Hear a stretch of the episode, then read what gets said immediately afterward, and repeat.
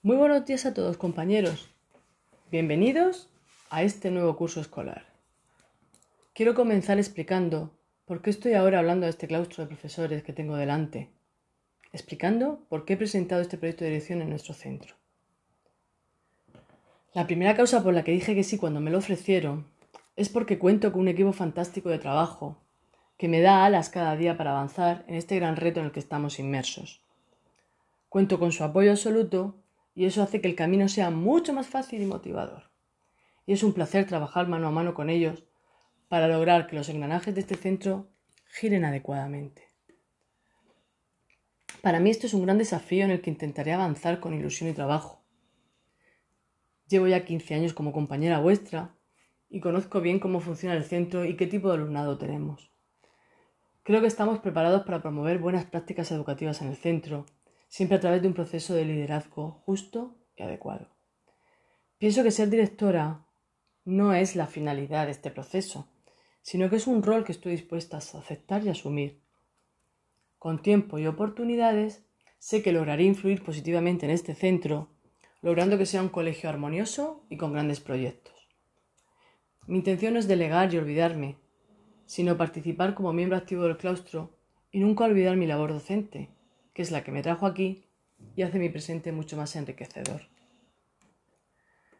Llevándolo al terreno deportivo, creo que lo importante no es el puesto en el que se juega, sino el esfuerzo que hace cada jugador. Y eso es lo que nos va a llevar a obtener un buen resultado en este partido.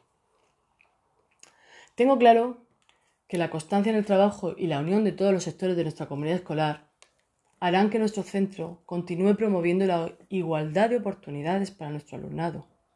Alumnado que, como ya sabéis, proviene de diferentes culturas, siendo su mayor dificultad el desconocimiento del español, que conlleva grandes lagunas en la comunicación entre alumnos, profesores y familias.